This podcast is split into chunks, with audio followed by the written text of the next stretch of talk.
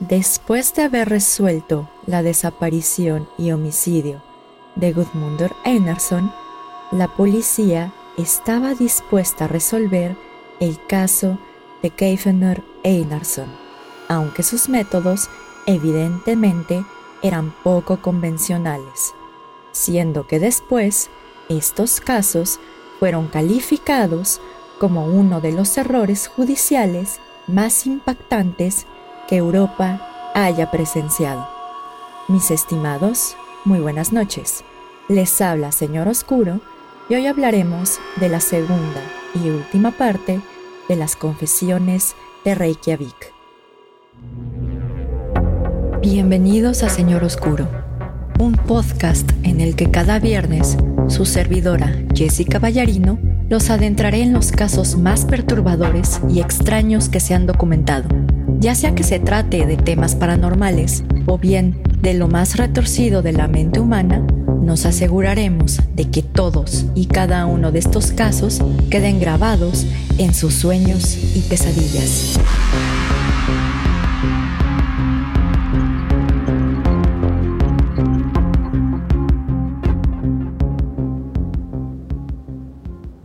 Mis estimados amigos ferales y críptidos domesticados, muy buenas noches.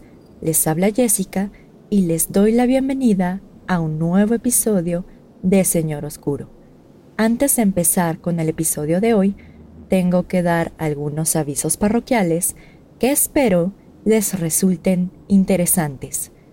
Estamos recabando historias de ustedes para narrarlas en un episodio especial de Halloween, así que si tienen alguna experiencia paranormal, encuentros del tercer o cuarto tipo o algo fuera de lo común que les haya pasado, y desean escuchar su anécdota en el podcast, por favor mándenos un correo a contacto.sroscuro.gmail.com.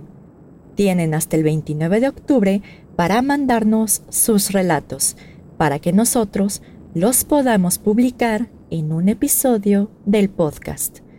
Por otro lado, estamos viendo la posibilidad de vender mercancía de Señor Oscuro, pero para eso necesitamos su ayuda.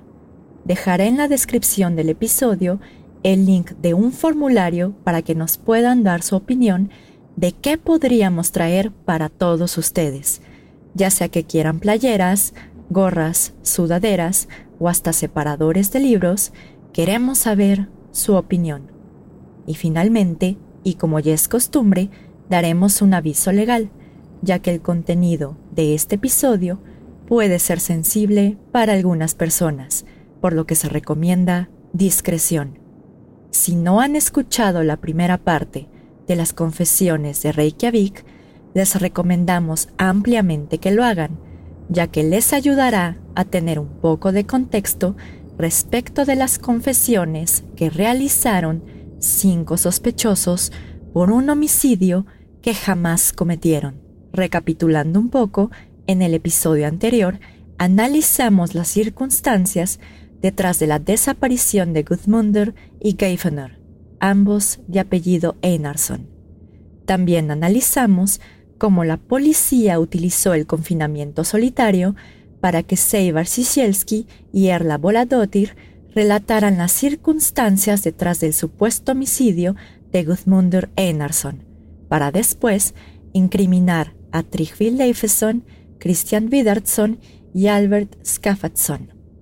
Pero en este punto vamos a regresar un poco para explicar de mejor manera cómo es que la policía, en vez de investigar un homicidio, forzaba las declaraciones de los acusados para que encuadraran en su teoría del caso.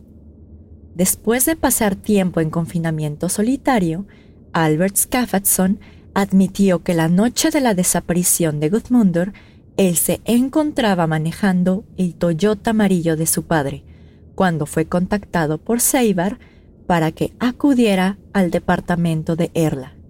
Al llegar, Albert afirmó que a través del espejo retrovisor observó cómo Seibar, Christian y Trigby cargaban con dificultad una maleta para después guardarla en la cajuela del automóvil. misma que presuntamente contenía el cadáver de Gudmundur. Sin embargo, esta declaración presentaba dos grandes problemas. El primero consistió en que al momento de los hechos, el padre de Albert aún no compraba su Toyota amarillo, por lo que Albert estaba manejando un automóvil marca Volkswagen Beetle. El segundo y mayor problema es que este automóvil tiene la peculiaridad de tener la cajuela enfrente, por lo que resultaba imposible que Albert hubiera visto a través del espejo retrovisor a los demás acusados cargar una maleta.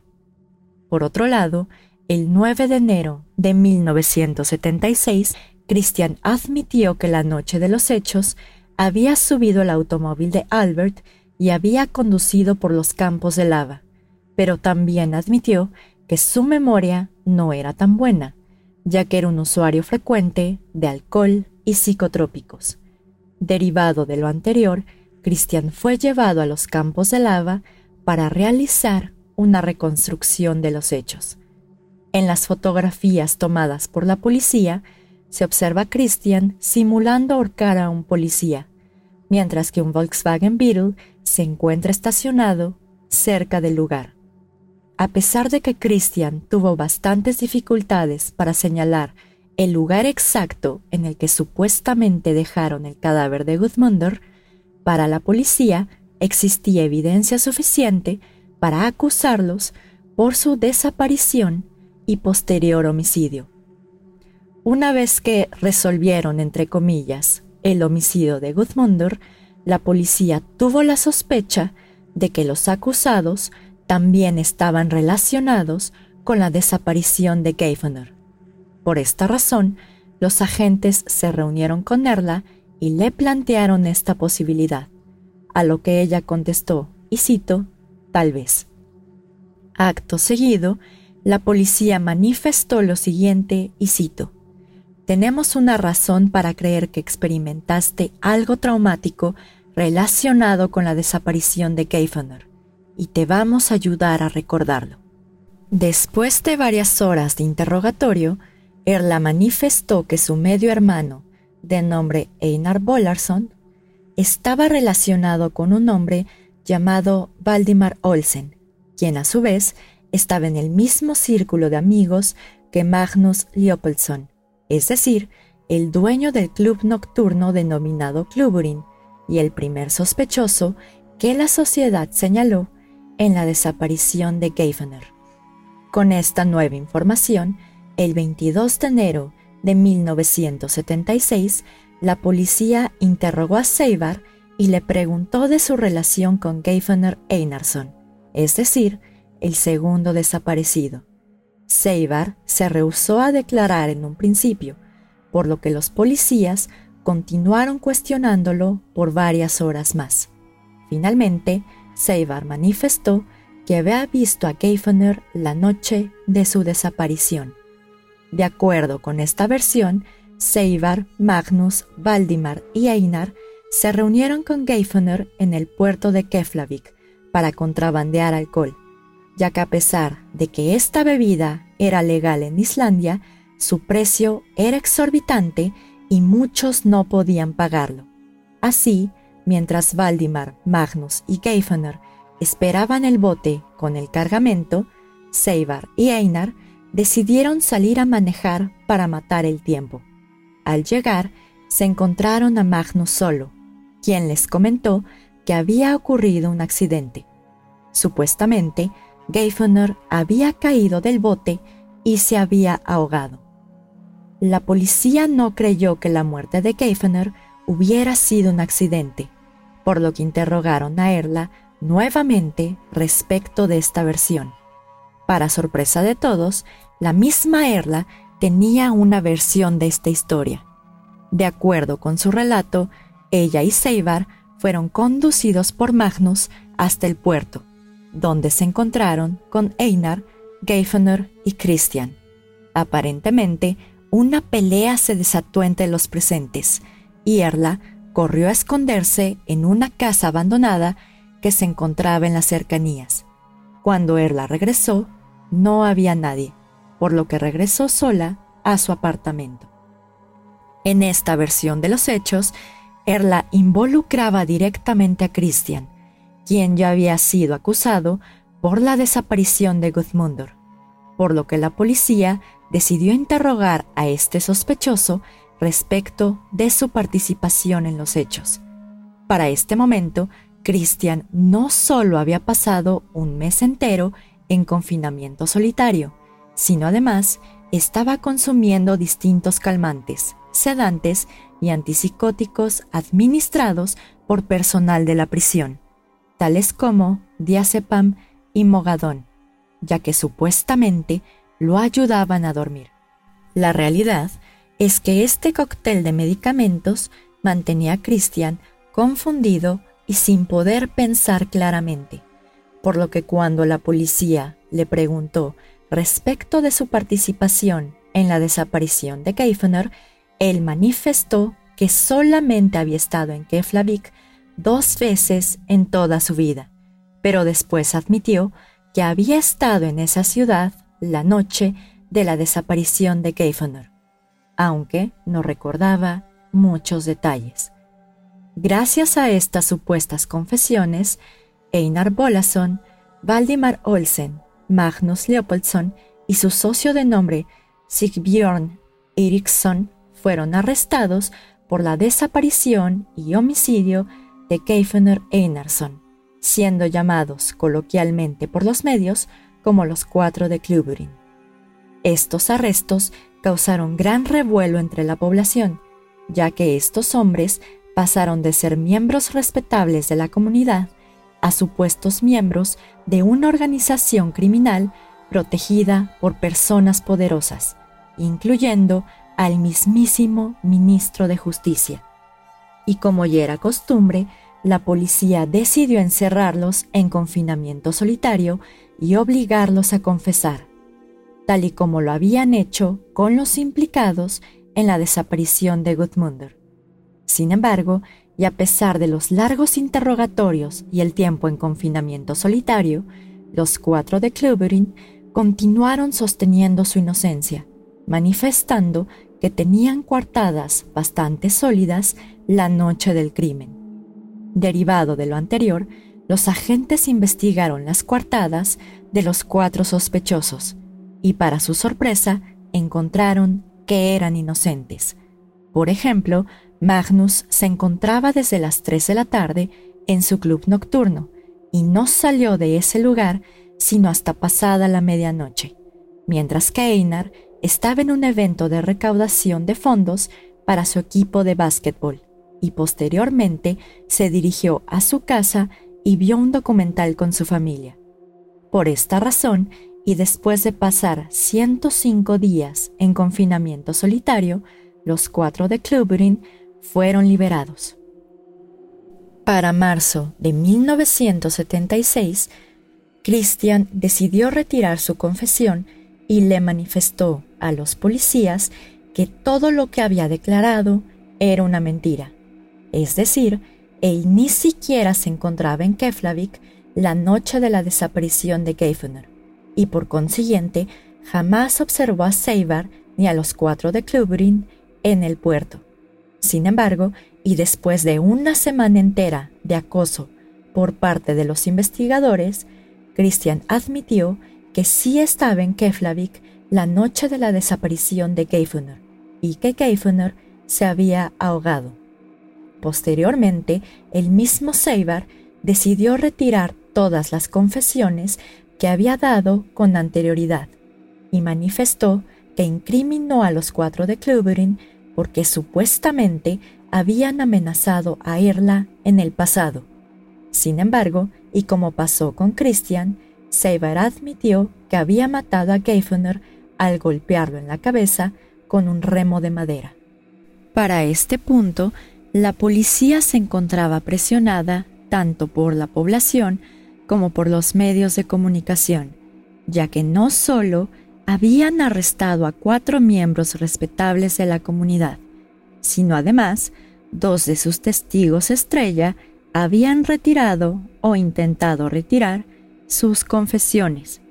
lo único que era claro para ellos es que Erla fue la primera en incriminar a los cuatro de Clubrin, por lo que el 3 de mayo de 1976 fue arrestada por el delito de perjurio.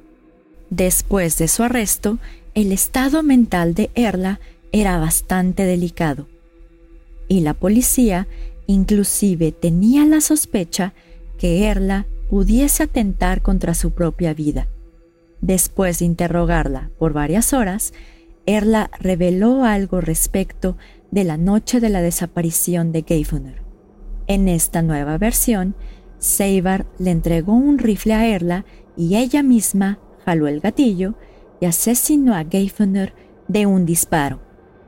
Esta nueva confesión puso en jaque a los investigadores, ya que no sabían con exactitud quién había matado a Geifuner, o en su caso, cómo había muerto, ya que mientras Erla manifestaba que ella le había disparado, Seiba refirió que lo había golpeado hasta la muerte, y Christian señaló que Geifuner simplemente se había ahogado.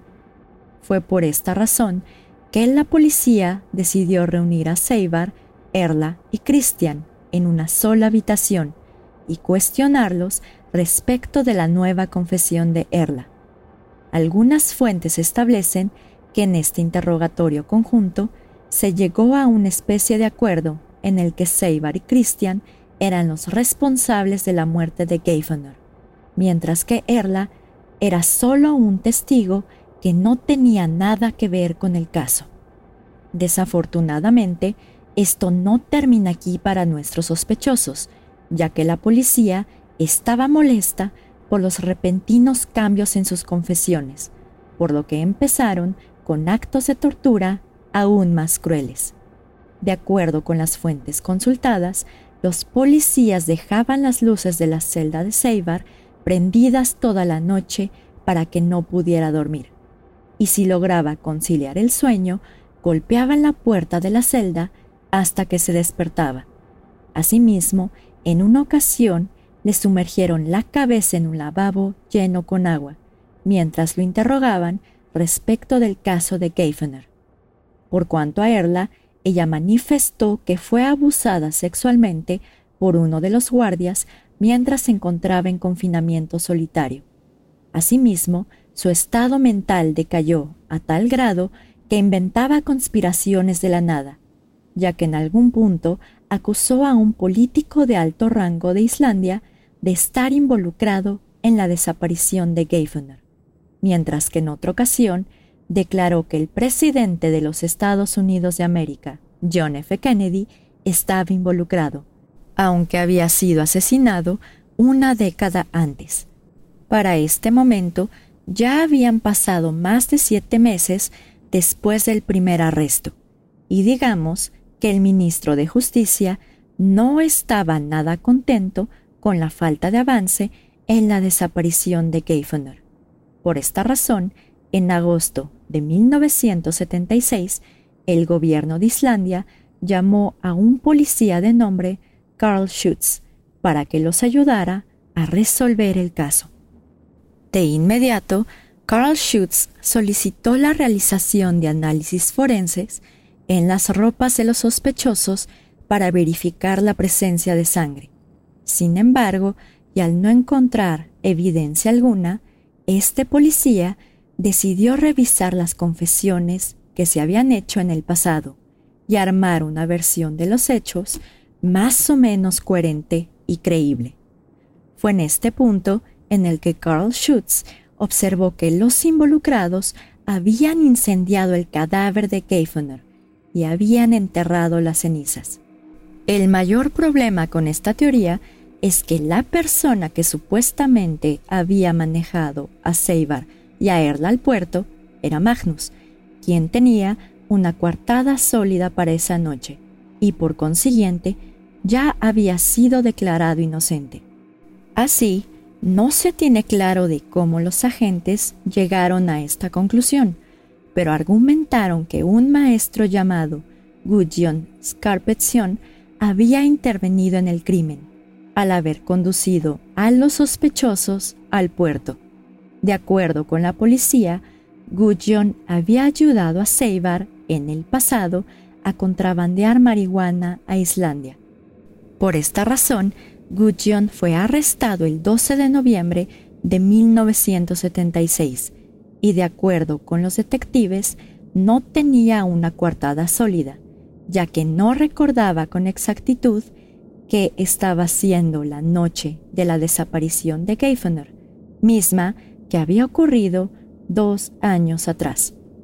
Al igual que el resto de los sospechosos, Gudjon fue encerrado en confinamiento solitario hasta que decidiera confesar. En una entrevista posterior, Gudjon revelaría que Carl Schutz le manifestó lo siguiente, y cito, Deberías confesar porque te sentirás mejor después. Si confiesas, el peso de tus hombros se desvanecerá. Dinos la verdad y te sentirás mejor para siempre, y Dios te mirará con una bendición. Después de dos semanas de confinamiento solitario y pensando que lo dejarían en libertad, Gudjon confesó que la noche de la desaparición de Geifener, él condujo a Seibar y a Erla al puerto, para después asesinar a Geifener a golpes junto con Seibar y Christian. Asimismo, Gudjon manifestó que no recordaba haber puesto el cadáver de Geifener en la cajuela de su automóvil, pero lo que sí recordaba era sentirse triste por ser cómplice en un asesinato. El 27 de enero de 1977, Carl Schutz celebró una conferencia de prensa en la que anunció que todos los implicados en los homicidios de Gudmundur y Geifener Einarsson habían sido detenidos y que a pesar de que no habían encontrado los cuerpos de los hombres desaparecidos, las confesiones de los sospechosos eran plausibles. El 3 de octubre de 1977 se llevó a cabo el juicio por los homicidios de Gudmundur y Geifener Einarsson, en el que se les condenó a los sospechosos por estos asesinatos. Posteriormente, el caso fue apelado por Seibar, por lo que llegó a la Suprema Corte de Islandia. Y aquí fue donde Seibar sostuvo su inocencia y la de sus coacusados frente a cinco jueces. Sin embargo, después de cinco días de juicio, la Suprema Corte deliberó y encontró a todos los sospechosos culpables de los homicidios. Y así, las condenas quedaron de la siguiente manera. Albert Skaffatson, es decir, la persona que supuestamente condujo un Toyota amarillo la noche del homicidio de Gudmundur, fue condenado a 15 meses de prisión. A pesar de que Erla fue absuelta por los homicidios de Gudmundur y Geifundur, fue condenada a tres años de prisión por el delito de fraude, cometido cuando trabajaba en el servicio de telégrafos, así como un cargo adicional de perjurio por haber incriminado a los cuatro de Clubberin en el homicidio de Geifener. Gudjon Skapetsson fue condenado a 12 años de prisión por su participación en el homicidio de Geifener. Por otro lado, Trygve Leifesson fue condenado a 16 años de prisión por el homicidio de Gudmundur, mientras que Seivar Sisielski y Christian Widardsson fueron condenados a cadena perpetua por los homicidios de Gudmundur y Geifener, siendo los primeros en Islandia en ser condenados por un doble homicidio. Curiosamente, ninguno de los sospechosos estuvo presente en la corte cuando dictaron esta sentencia, sino que se enteraron al leer el periódico la mañana siguiente o por dicho de los guardias en la prisión. Afortunadamente para los protagonistas de nuestra historia, este caso no termina con la sentencia condenatoria dictada por la Suprema Corte de Justicia de Islandia. Pues ustedes verán, después de su arresto en 1976, Gudjon escribió un diario en el que relataba todos sus pensamientos respecto del caso. En diciembre, y después de haber confesado el homicidio de Keifener, Gudjon escribió, y cito, no puedo recordar nada y estoy perdiendo la cordura. Mientras que en enero de 1977 relató lo siguiente y cito, Estoy involucrado en una increíble red de mentiras. Hay algo realmente mal en este caso, particularmente el hecho que no recuerdo nada. Estos diarios llegaron a las manos de Gisley Gutchison, quien actualmente es uno de los expertos líderes en síndrome de memoria falsa, o FMS, por sus siglas en inglés. Este síndrome se define como una condición en la que la identidad de una persona, así como sus relaciones interpersonales, se centran en la memoria de un evento o experiencia traumática que es objetivamente falsa, pero que esta persona cree fervientemente que ocurrió. El síndrome de memoria falsa puede conducir a que un sospechoso realice confesiones falsas de un crimen que no cometió, o en palabras de Hisley, y cito, te dice respecto de la desconfianza de la memoria, te dice cómo un individuo altamente inteligente y educado, que sabe desde el principio que es inocente, gradualmente comienza a pensar que está equivocado y que está implicado en un homicidio del cual no tiene recuerdo alguno. Este síndrome puede desencadenarse por aislamiento, interrogatorios persuasivos de la policía en los que confrontan al sospechoso con evidencia falsa y alta intensidad emocional donde la policía destaca la inutilidad de negaciones continuas, tal y como ocurrió con los seis sospechosos de los crímenes. Derivado de la presión ejercida por Hisley, en 2013 se entregó un reporte oficial a la oficina del fiscal estatal, en el que se solicitaba la reapertura de los casos de Gudmundur y Keifner Einarsson. Posteriormente, el 24 de febrero de 2017, el Comité de Apelación del Ministro Interior solicitó a la Suprema Corte de Islandia la reposición del procedimiento de Seivar Sisielski, Christian Vidardsson Trygve Leifesson, Albert Skaffatsson y Gudjon Skarpeditsson, dejando intocado el cargo de perjurio formulado en contra de Erla Voladotir. Finalmente, el 27 de septiembre de 2018, la Suprema Corte de Justicia declaró a Seivar, Christian, Trygve, Albert y Gudjon inocentes de todos los cargos presentados en su contra. Desafortunadamente, algunos de los acusados no vivieron para ver esta absolución, ya que Trigby falleció de cáncer en 2009, mientras que Seibar falleció en un accidente en 2011. Así, y después de 44 años, por fin se hizo justicia y los cinco hombres encarcelados y sentenciados injustamente pudieron limpiar su nombre frente a la sociedad islandesa. Así que mis estimados, y como ustedes lo pudieron escuchar, creo que este es uno de los casos más enredados, si no es que es el más enredado, que hemos tocado en Señor Oscuro. Y bueno, creo que ustedes también notaron que desafortunadamente este caso no tiene un final feliz, ya que tuvieron que pasar 44 años para que realmente se hiciera justicia.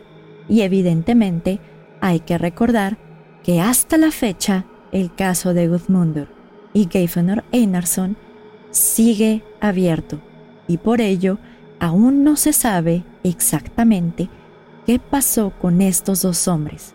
Pero en fin, mis estimados, por mi parte, esto sería suficiente. Primero que nada, me quiero disculpar por cómo pronuncié los nombres, no sé islandés o el idioma que se habla ahí. Y segundo, también me quiero disculpar por la falta de episodios. La vida de adulto ha sido bastante difícil, pero ya nos estamos organizando para que podamos tener una programación un poco más estable. Por mi parte, solo queda desearles que tengan una muy bonita semana, recordarles que aún pueden mandar sus historias para el episodio especial de Halloween y nos vemos el siguiente viernes en otro episodio de Señor Oscuro. Señor Oscuro se despide por el momento. Muy buenas noches.